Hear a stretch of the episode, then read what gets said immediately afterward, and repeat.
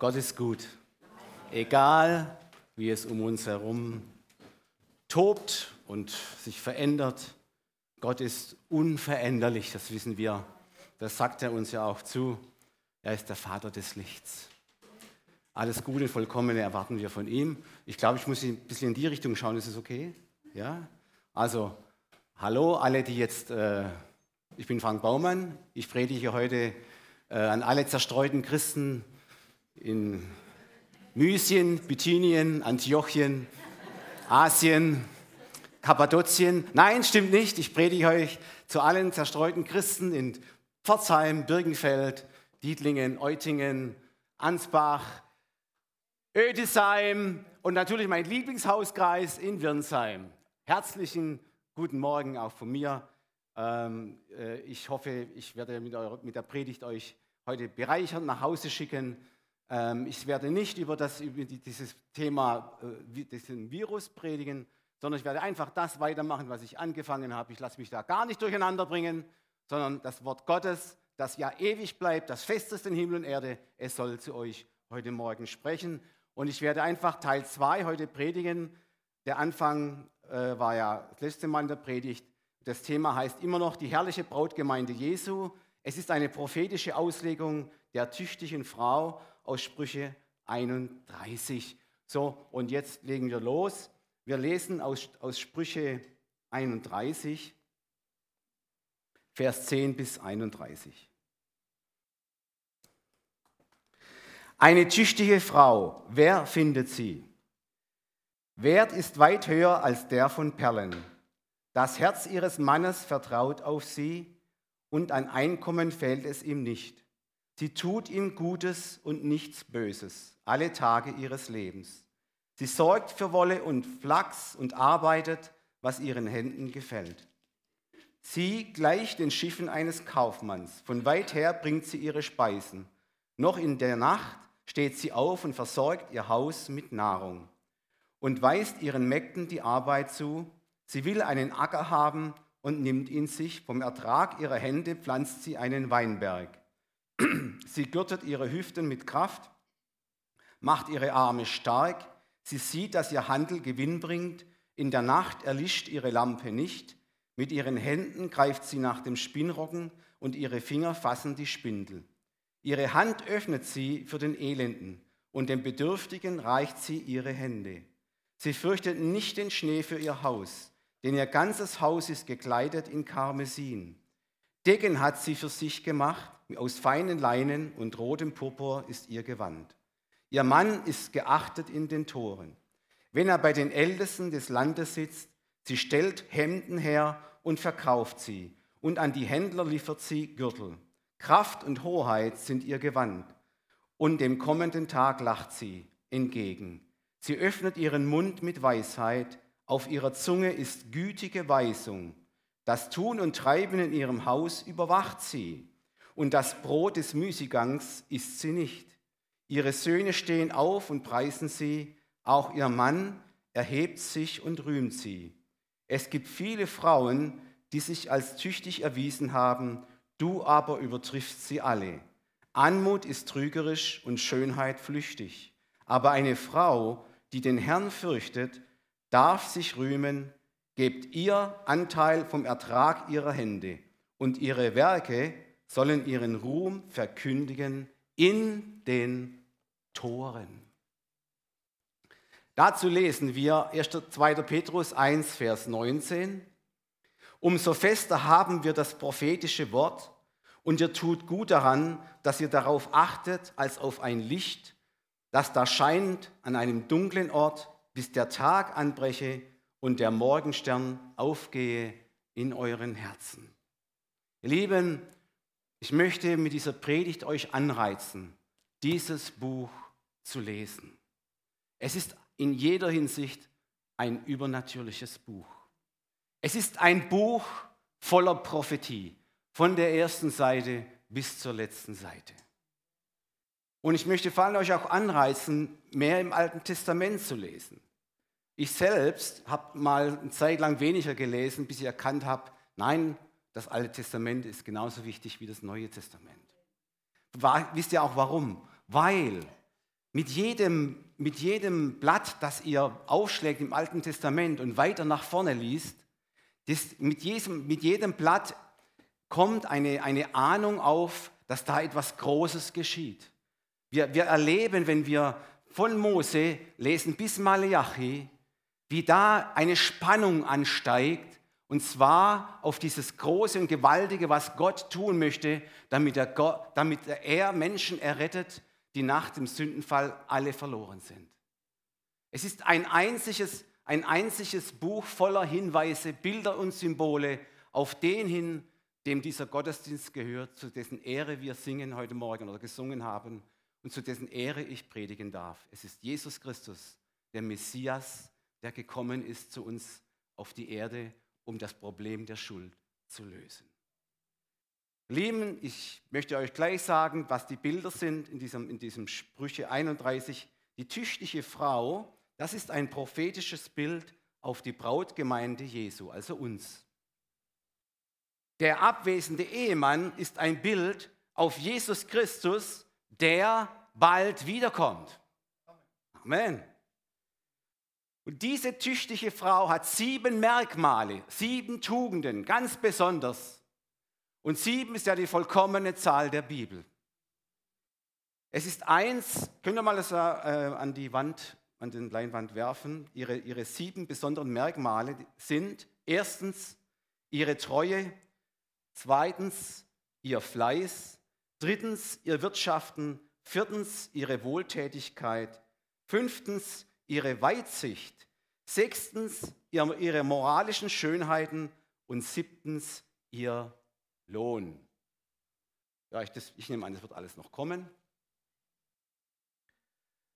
Wir sind, ich habe aufgehört mit dem dritten Punkt und werde jetzt das vierte Merkmal äh, weitermachen mit euch. Und was ist das vierte Merkmal dieser tüchtigen Frau? Wir lesen das in Vers 20 von Sprüche 31.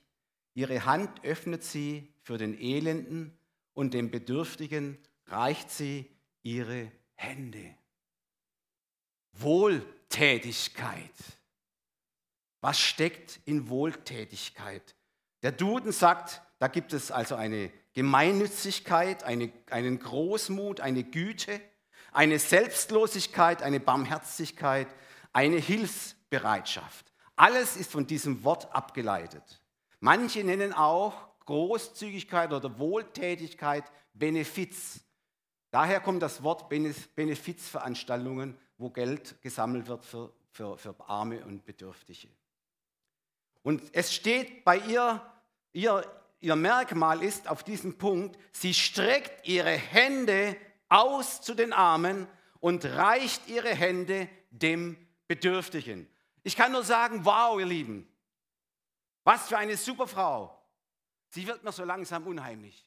Je weiter ich lese, ja, wir haben schon gehört, sie ist treu, sie ist fleißig, sie schafft und arbeitet unermüdlich. Schon vor Tagesanbruch steht sie auf. Bis weit in die Nacht kommt sie nicht zur Ruhe. In ihrem Haus, ihr Lieben, da fehlt es an nichts. Da gibt es Speise, da gibt es Kleidung. Alles ist frisch, alles ist selbst gemacht, aus natürlichen Rohstoffen hergestellt natürlich. Sie ist sehr modern. 100% umweltfreundlich, ökologisch und gesund. Da bin ich mir ganz sicher, in Ihrem Bad und WC ist alles okay. Ja?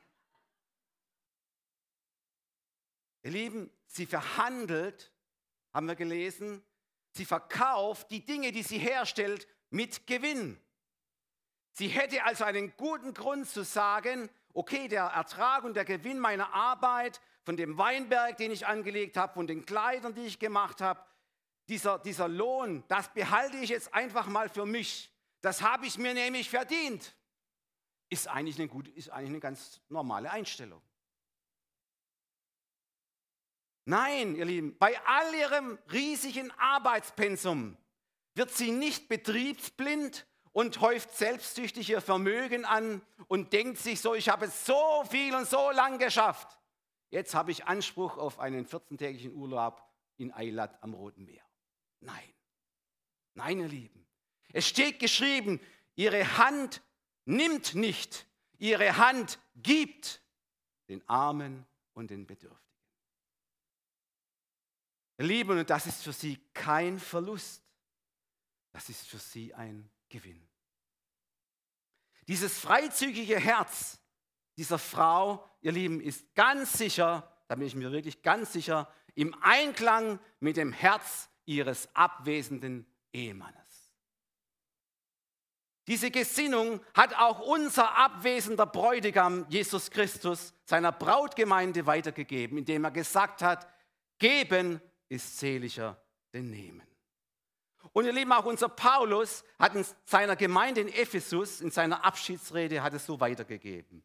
In Apostelgeschichte 20, 34 bis 35 lesen wir, denn ihr wisst selber, dass mir diese Hände zum Unterhalt gedient haben, für mich und die, die mit mir gewesen sind. Ich habe euch in allem gezeigt, dass man so arbeiten und sich der Schwachen annehmen muss, im Gedenken an das Wort des Herrn, geben ist seliger denn nehmen. Auch Paulus, lieben, hat dieser Gemeinde gerade in Ephesus, hat er dieses ganz besondere Gesinnung dieser Frau weitergegeben. Dieselbe Gesinnung wie die Frau. In Epheser 4,28 lesen wir, wer gestohlen hat, der stehle nicht mehr. Also das ist vor der Bekehrung waren das liederliche Menschen, die haben gestohlen. Aber sagt, jetzt in Christus habt ihr neue Kreatur, neue Schöpfung, ja, neue Gesinnung. Ihr stehlt, ihr stehlt jetzt nicht mehr, sondern ihr arbeitet jetzt und man schaffe mit eigenen Händen das nötige Gut, jetzt passt auf, damit er dem Bedürftigen abgeben kann. Die Gemeinde in Philippi auch hatte dieselbe Gesinnung eins zu eins umgesetzt. Von ihrem, und das war damals sicher nur ein karger Arbeitslohn, haben diese, diese Gemeindemitglieder in Philippi Paulus zu seinem Lebensunterhalt Geld gegeben, zugeschickt. Nicht nur einmal, sondern mehrere Male, dass er nachher sagt in Philipper 4,18, ich habe aber alles erhalten, habe Überfluss. Ich habe in Fülle, nachdem ich von Ephraphroditus empfangen habe, was von euch gekommen ist, ein lieblicher Geruch, ein angenehmes Opfer, Gott wohlgefällig. Seht ihr, in unserer Welt wird ganz hart um Geld gekämpft. Ja, der Mammon und so, das ist eine heftige Geschichte. Aber das Geld, das weitergereicht wird an die Bedürftigen, an die Armen, in die Mission, das nennt Gott einen lieblichen Wohlgeruch. Ein angenehmer Duft steigt zu Gott empor. Es ist ihm wohlgefällig, wenn Menschen diese Gesinnung in der Gemeinde haben. Halleluja. Ihr Lieben, ich bin stolz, ein Ältester dieser Gemeinde zu sein, schon viele Jahre, weil hier die gleiche Gesinnung ist. Wir haben von allen den Einkünften, von all dem, was geopfert wird, von den Zehnten und so weiter, haben wir all die Jahre treu 14 Prozent in die Mission gegeben. Und dort sind die Ärmsten der Armen, wie es der Peter schon erwähnt hat. Wir unterstützen mit 14 Prozent all unseren Einnahmen gerade die Menschen, die es am dringendsten brauchen. Und das ist Gott wohlgefällig. Das ist die gute Gesinnung der Frau der Gemeinde. Halleluja. Fünftens, es kommt schon die fünfte äh, äh Tugend der Frau. Es ist ihre Weitsicht. Da lesen wir aus unserem Lesetext Vers 21 bis 25. Sie fürchtet nicht den Schnee für ihr Haus, denn ihr ganzes Haus ist gekleidet in Karmesin. Decken hat sie für sich gemacht, aus feinen Leinen und rotem Purpur ist ihr Gewand. Bis 25. Ihr Mann ist geachtet in den Toren, wenn, sie, wenn er bei den Ältesten des Landes sitzt. Sie stellt Hemden her und verkauft sie, und an die Händler liefert sie Gürtel. Kraft und Hoheit sind ihr Gewand. Lieben, ist das nicht eine wunderbare Frau? Wow, sie sorgt für ihren Eukos, für ihre Familie, für ihr Haus. Und ihr Lieben, damals waren die Häuser nicht klein. Das heißt, der Eukos war nicht klein. Die Familien waren nicht so klein. Vor 100 Jahren waren in Deutschland, Europa die Familien Großfamilien. Sie waren nicht klein. Warum? Alle fast hatten Landwirtschaft, wie damals in diesen Zeiten, dass die Frau gelebt hat. Da gab es nicht nur Kinder, da gab es auch Mägde und Knechte. Und sie alle waren über unter diesem Dach, in diesem Eukos, in diesem Haus versammelt. Und diese Frau hat sie alle wunderbar versorgt. Vom Kleinen bis zum Großen. Und es hat nichts gemangelt bei all diesen 20, 30, 40 Leuten unter ihrem Haus und ihrem Dach. Egal, welche Jahreszeit gerade ist, haben wir gelesen. Die Versorgung der Iren hat also absoluten Vorrang vor allem anderen gehabt, sie zu versorgen. Und das ist auch ganz wichtig. Das macht diese Frau nämlich glaubwürdig als eine treusorgende Frau. Nicht nur bei ihrem, ihren abwesenden Ehemann, auch bei den Nachbarn, bei den Freunden, bei den Verwandten. Alle konnten es sehen, wie sie wunderbar die ihren versorgt. Das gilt auch für alle Gläubigen der neutestamentlichen Gemeinde Jesu heute, bis heute. 1. Timotheus 5, Vers 8. Wenn jemand die Seinen, besonders seine Hausgenossen, nicht versorgt, hat er den Glauben verleugnet und ist schlimmer als ein Heide sogar. Wir sehen, ihr Lieben, unsere gepriesene, tüchtige Frau, die macht sich in dieser wichtigen Sache nicht schuldig. Im Gegenteil. Aber was war noch auffallend bei ihr? Sie sagt nicht, sie sorgt nicht für die ihren für heute. Nein, sie hat auch reichlich Vorsorge für die Zukunft getroffen. Ihr Lieben, sind wir als Gemeinde Jesu, sind wir vorausschauend, sind wir zukunftsbereit, neutestamentlich? Sammeln wir uns Vorräte? Sammeln wir uns die richtigen Schätze für die Zukunft? Und jeder Einzelne auch? Sammeln wir diese Schätze des Himmels, von der unser Bräutigam spricht? Paulus hat an die Wohlhabenden in der Gemeinde gesprochen in 1 Timotheus 6, 17 bis 19. Den Reichen in dieser Welt gebiete, dass sie nicht stolz seien, auch nicht hoffen auf den unsicheren Reichtum, sondern auf Gott, der uns alles reichlich darbietet, es zu genießen. Schaut mal, das passt in unsere Situation hinein. Die Menschen haben sich alle weltweit auf ihren Reichtum verlassen, auf, auf, auf ihre Güter, auf ihre dicken, fetten Bankkonten. Alles wird jetzt durch diese Krise total in Frage gestellt. Es wird schlüpfrig, es entgleitet, ganze Wirtschaftsbereiche brechen zusammen. Was bleibt noch? Was bleibt noch für Sicherheit übrig?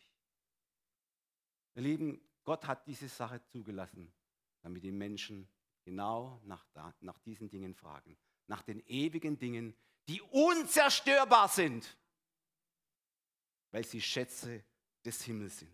Wichtig, es steht hier geschrieben, sie dürfen das Geld, das sie verdienen, genießen. Die Bibel ist nicht so, dass wir alle nur noch Wasser und Brot zu uns nehmen sollen und das ganze andere Geld weggeben sollen. Nein, wir dürfen genießen mit den Einträgen, mit den Einkommen, das wir haben von unserer Arbeit dürfen wir gut einsetzen, damit es uns auch gut geht. Aber Paulus schreibt weiter, dass sie Gutes tun, reich werden an guten Werken, gerne geben, behilflich seien, sich selbst einen Schatz sammeln als guten Grund, jetzt kommt's, für die Zukunft. Für die Zukunft. Die Weitsicht des Paulus soll unsere Weitsicht sein. Für deine und meine Zukunft wollen wir richtig investieren. Und ihr lieben Paulus schreibt an die Wohlhabenden der Gemeinde, an die Reichen. Ich glaube, nach dem damaligen Maßstab sind wir alle reich, reich, reich. Ihr Lieben, dieses Wort für unsere Zukunft, es gilt uns alle, allen Gläubigen, nicht nur diesen besonders Reichen oder Wohlhabenden unter uns. Wer von seinem Einkommen einen Teil in die Gemeinde, in das Reich Gottes investiert, der hinterlässt nicht nur Spuren des Segens, sondern sammelt für sich vorausschauend, auch für seine Zukunft, Schätze im Himmel, welche unzerstörbar sind. Das ist genau der Ratschlag unseres abwesenden Ehemannes, Jesus Christus. In Matthäus 6, 19, Vers 20 sagt er, ihr sollt euch nicht Schätze sammeln auf Erden, wo die Motten und der Rost sie fressen und wo die Diebe nachgraben und stehlen. Sammelt euch aber vielmehr Schätze im Himmel, wo weder die Motten noch der Rost sie fressen und wo die Diebe nicht nachgraben und stehlen. Genauso in Matthäus 19, 21, da begegnet Jesus dieser reiche Jüngling. Und dann spricht er ihn an und sagt, Meister, was muss ich tun, um ewiges Leben zu haben? Er war sehr reich, er war sehr wohlhabend. Dann die Antwort Jesu, willst du vollkommen sein? So geh hin und verkaufe, was du hast und gebe es den Armen und so wirst du einen Schatz im Himmel haben und komm und folge mir nach. Ganz zum Schluss werde ich nochmal auf diese Stelle zurückkommen. Wir sollen, sagt Gott, auf unsere Zukunft, unsere Weitsicht nicht auf Geld und Reichtum setzen.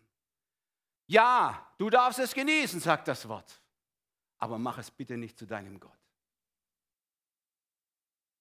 Denn man kann immer nur einem Herrn dienen. Mach es nicht zu deinem Gott. Auch die Warnung, dass alles einmal vor Gott anders bewertet wird wie in dieser Welt, wo Reichtum und Schätze, wohlhabend sein, reich sein, den hohen Stellenwert hat, hat bei Gott überhaupt keinen Stellenwert.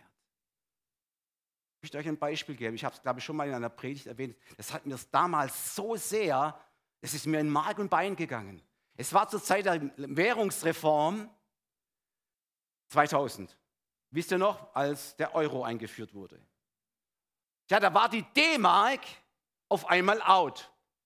Und ich war einkaufen an einem dieser Tage, wo es losgegangen ist mit dieser Währungsreform. Ich bin zu einem Discounter in Ödesheim gegangen und da war brutal, da war sehr viel los, viele Leute, ja. Dann bin ich zur Kasse gekommen mit, mein, mit meinem äh, Einkauf, alles auf das Förderband gelegt und dann bin ich äh, nach vorne zur Kasse gegangen und habe geschaut, was so alles passiert. Und alle, die nach mir gekommen sind und auch mein Geld, wisst ihr, was damit gemacht wurde? Neben der Kasse stand so ein Rieseneimer. Und was haben die gemacht? Jeder Schein, D-Mark-Schein, den die Verkäuferin bekommen hat, hat sie zerrissen in viele Fetzen und in diesen Eimer geworfen. Nichts mehr wert.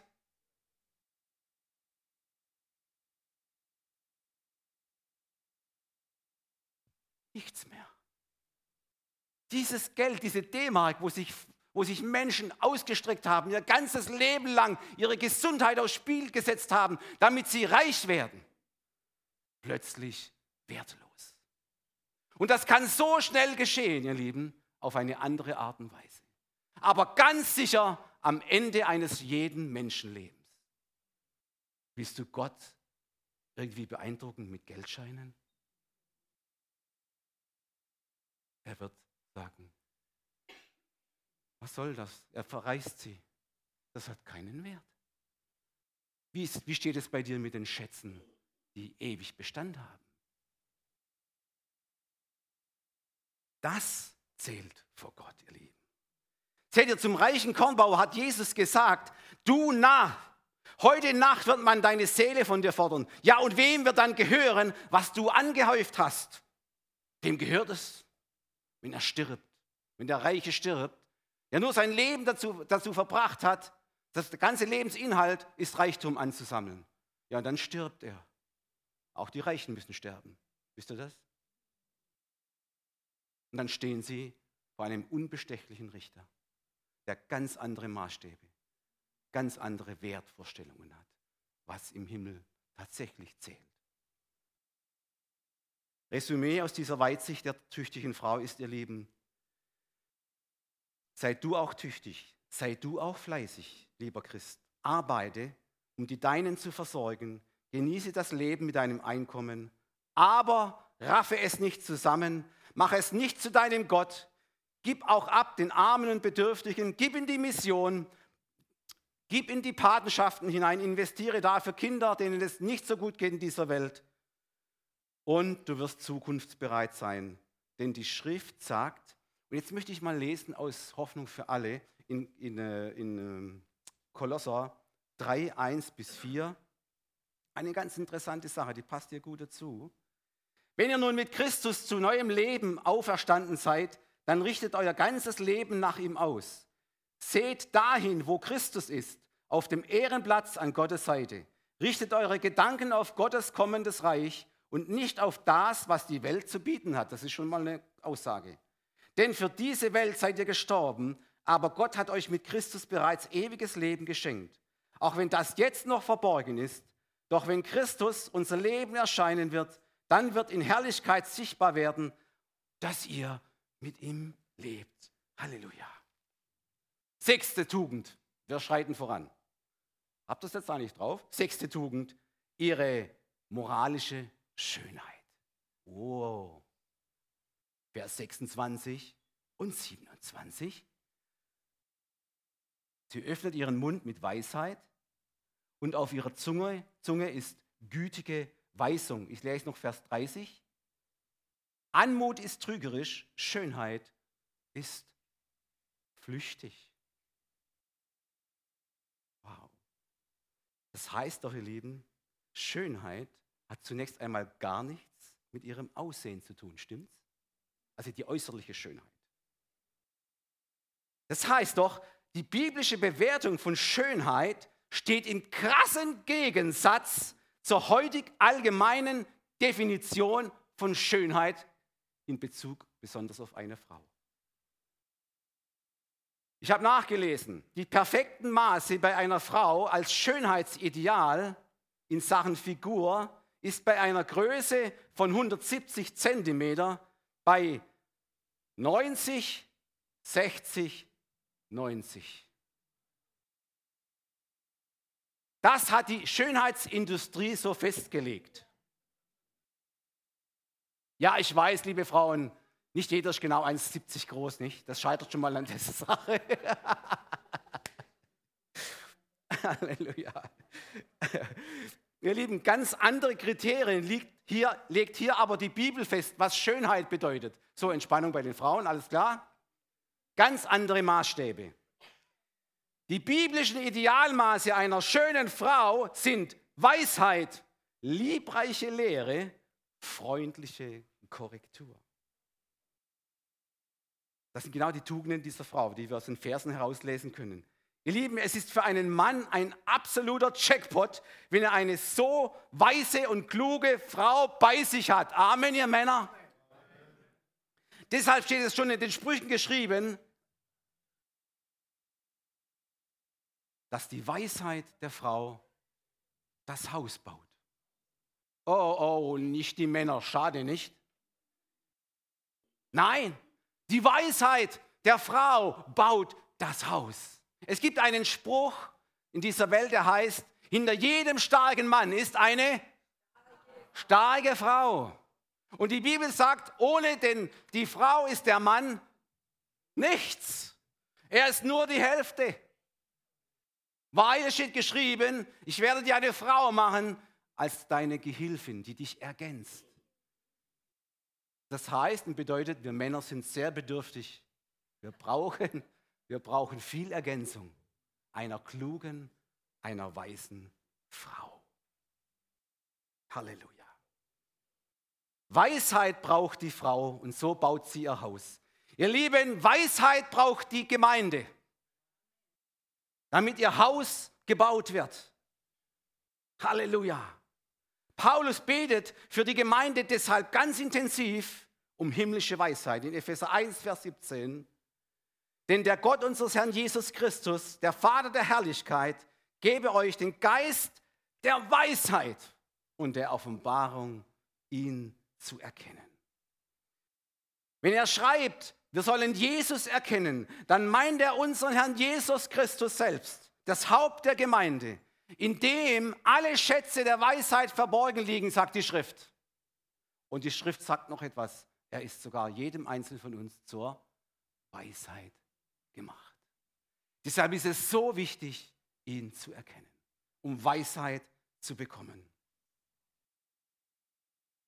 Ihr Lieben, wenn die Gläubigen von der Weisheit Gottes in Christus so richtig erfüllt sind, dann wird geschehen, was der Prophet Haggai vorausgesagt hat.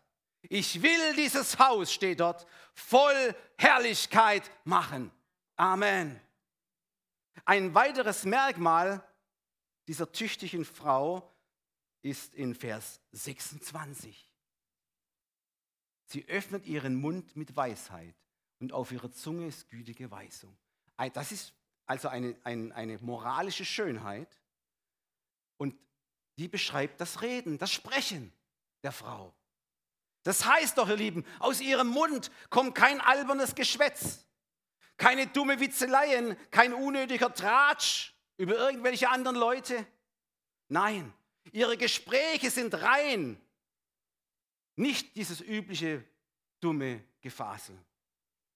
So soll es in der Gemeinde auch sein, ihr Lieben. So soll es in der Gemeinde Jesu zugehen. In Epheser 5, Vers 4. Dass wir euch, dass ihr auch nicht Schändlichkeit und albernes Geschwätz bei euch habt oder Witzeleien, die sich nicht gehören, sondern vielmehr Danksagung. 4, Vers 29, Epheser. Lasst kein faules Geschwätz aus eurem Munde gehen, sondern redet, was gut ist, was erbaut, was, was notwendig ist, damit es Segen bringe denen, die es hören. Halleluja.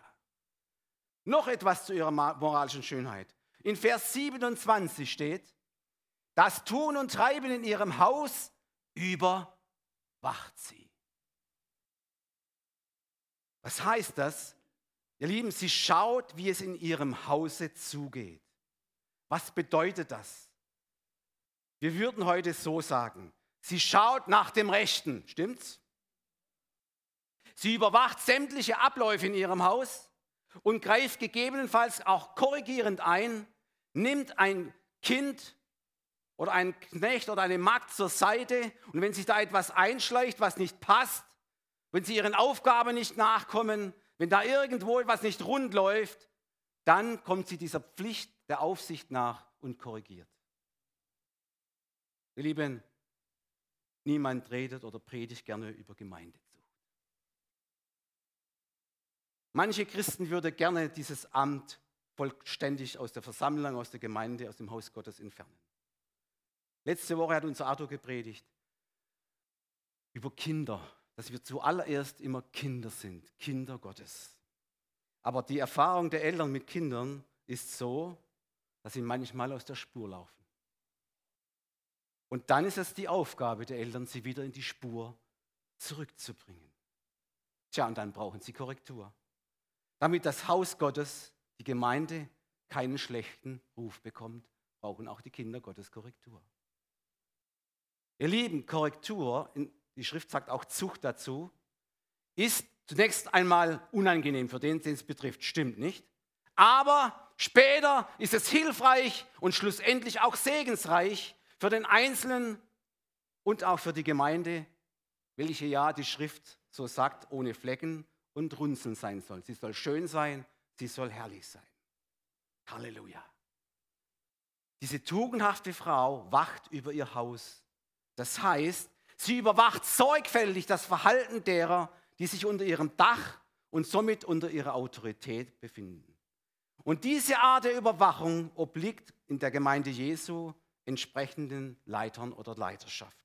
Hebräer 13, Vers 17 steht, Gehorcht euren Lehrern, Folgt ihnen, denn sie wachen über eure Seelen. Und dafür müssen sie Rechenschaft geben, damit, das, damit sie das mit Freuden tun und nicht mit Seufzen, denn das wird nicht gut für euch sein.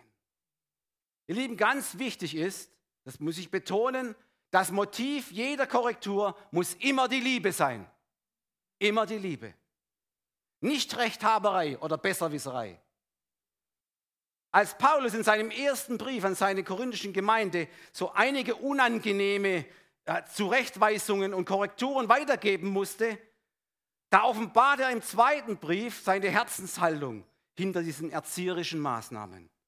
Er schreibt in 2. Korinther 2, Vers 4, in großer Sorge, mit schwerem Herzen, unter vielen Tränen hatte ich euch geschrieben, aber ich wollte euch damit nicht verletzen.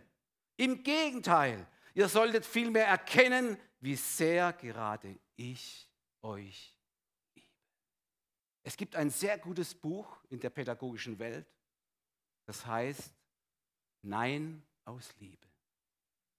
Ist zu empfehlen für alle, die in pädagogischen Berufen sind und auch Eltern. Weil heutzutage, nur so nebenbei mal erwähnt, gibt es da ziemlich viel unterschiedliche Meinungen dazu. Ihr Lieben, aber wichtig ist immer das Ziel. Das Ziel aller Überwachung und das ist das gleiche Ziel wie bei der wachsamen Frau. Es soll ein tadelloses Haus sein, vom Dachstuhl bis zum Keller. Amen. Und jetzt kommen wir zum Punkt 7. Ihr Lohn. Vers 28, 29, 31. Ihre Söhne stehen auf und preisen sie. Auch ihr Mann erhebt sich und rühmt sie. Es gibt viele Frauen, die sich als tüchtig erwiesen haben. Du aber übertriffst sie alle. Anmut ist trügerisch, Schönheit ist flüchtig. Aber eine Frau, die den Herrn fürchtet, darf sich rühmen. Gebt ihr den Anteil vom Ertrag ihrer Hände und ihre Werke sollen ihren Ruhm verkündigen in den Toren.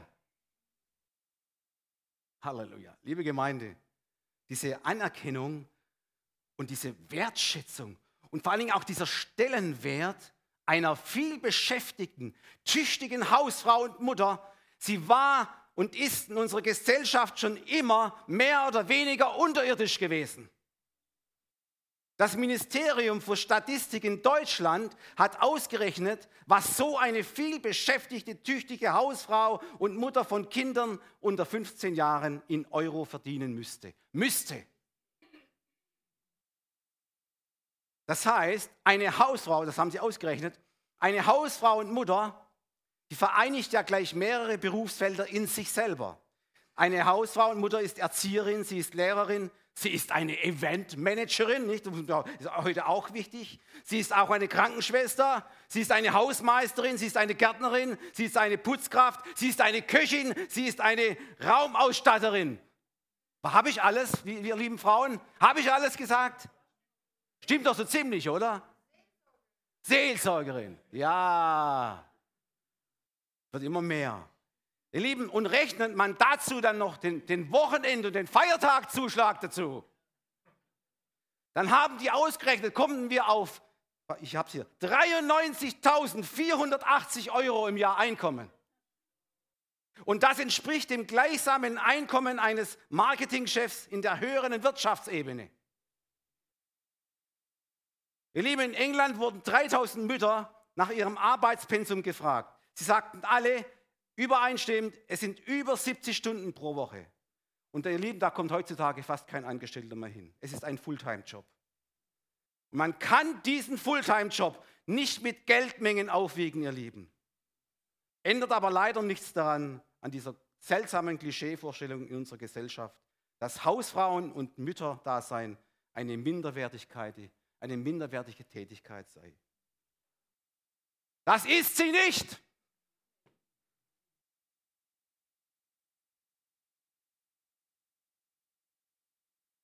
Ihr lieben Männer, wollen wir mal diesen tüchtigen Frauen und Müttern einen kräftigen Applaus geben. Halleluja! Halleluja! Halleluja! Amen. Ihr Lieben, und auch in unserer, bei unserer tüchtigen Sprüche 31 Frau wird ihr Lohn nicht in Geldbeträge berechnet. Also Lob, Anerkennung und Wertschätzung ihres Ehemannes und ihrer Kinder für ihren Lohn sind nicht materieller Art. Die Anerkennung und Wertschätzung und das Lob ihres Ehemannes und ihrer Kinder ist ihr genug. Es ist ihr genug. Es reicht ihr. Ihr Männer, lobt eure Frauen. Tut sie wertschätzen, anerkennen. Gebt ihr den Stellenwert, den sie hat. Wird all das, was sie für die Familie tut.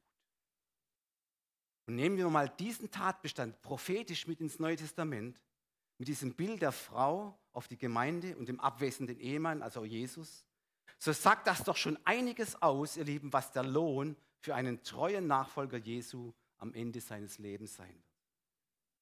Jesus Christus, der noch abwesende Bräutigam, wird ja eines glorreichen Tages wiederkommen zu seiner herrlichen Brautgemeinde, hier auf Erden. Das verspricht uns das prophetische Wort. Und den Lohn des Himmels bringt er auch praktischerweise gleich mit.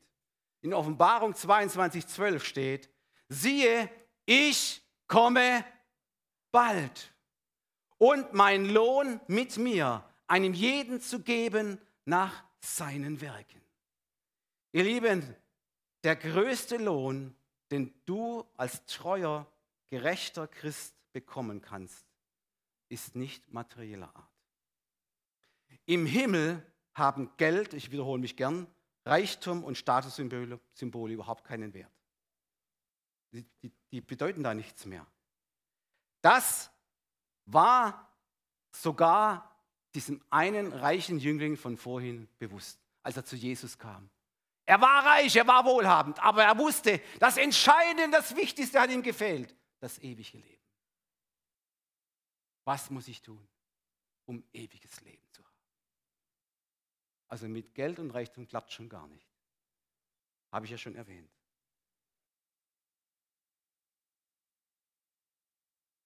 Jesus hat ja gesagt, gib alles her, folge mir nach, dann hast du das ewige Leben. Das ewige Leben, ihr Lieben, bei Jesus, unserem Bräutigam, unserem, unserem Erretter, Erlöser, unserem Messias, sollte unser allergrößtes Glaubensziel hier auf Erden sein. In 1. Petrus 1, Vers 8 und 9 steht, ihn, also Jesus, habt ihr nicht gesehen und habt ihn doch lieb. Und nun glaubt ihr an ihn, obwohl ihr ihn nicht seht. Ihr werdet euch aber freuen mit unaussprechlicher und herrlicher Freude, wenn ihr das Ziel eures Glaubens erlangt, nämlich der Seelenseligkeit. Petrus sagt, wir werden keine Worte finden, wenn wir das Ziel unseres Glaubens erlangen, Jesus Christus sehen in seiner ganzen Pracht, in seiner ganzen Hoheit, in seiner ganzen Schönheit, in seiner ganzen Herrlichkeit. Halleluja. Und zum Schluss noch ein wunderschönes prophetisches Bild. Ihr Lieben, achten wir mal auf Vers, den letzten Vers 31. Ihre Werke sollen ihren Ruhm verkündigen in den Toren. Liebe Gemeinde, liebe Zuschauer und Zuhörer aus nah und fern, vergessen wir nicht die Tore. Vergessen wir sie nicht. Unser Akristochon, diese gesamte Sprüchesammlung, endet mit den Toren. Der prophetische Ausblick Gottes mit dieser Welt reicht bis zum Ende der Zeitachse, zum Ende der Geschichte der Menschheit. Und der Gott Abraham, Isaac und Jakobs wird einen neuen Himmel, eine neue Erde zubereiten, hat er versprochen in Offenbarung 21.2. Und ich, Johannes, sah die heilige Stadt, das neue Jerusalem, von Gott aus dem Himmel herabsteigen, zubereitet wie eine für ihren Mann geschmückte Braut. Da ist das Bild wieder drin. Es ist das neue Jerusalem, ihr Lieben. Es ist diese riesige Stadt Gottes, umringt von einer Mauer. Und diese Mauer hat zwölf Tore. Und jedes Tor ist eine riesige Perle. Wer darf hineingehen? Alle, die reingewaschen sind von ihren Sünden durch das Blut des Lammes. Alle Heiligen, die Jesus ihr Leben gegeben haben und ihm nachgefolgt sind, seine Gemeinde gebaut haben, sein Reich gebaut haben. Übrigens, die Bibel sagt, es ist ein unerschütterliches Reich. Die Welt wird gerade erschüttert, aber du investierst in ein unerschütterliches Reich. Halleluja. Und wer, von, wer jetzt zuhört, wer auch zusieht, bist du dabei? Ich frage dich, jeden einzelnen Menschen. Hast du deine Sünden reingewaschen im Blute Jesu Christi? Ist er dein Herr? Ist er dein Erretter und Erlöser? Er sagt von sich selber, er ist die Weg, die Wahrheit und das Leben. Niemand kommt durch diese Perlentore in den Himmel als nur durch ihn. Nimm ihn in dein Leben auf, geh in eine Gemeinde und investiere dich darin. Das ist der Sinn des Lebens. Halleluja. Amen. Wer Gebet möchte, bitte hier auf diese Seite nachher noch, wir singen noch ein Lied. Und wer noch Gebet möchte, ich werde von hier oben aber beten, ja, aufgrund der neuen Situation. Okay? Steht auf, wir wollen noch Gott die Ehre geben.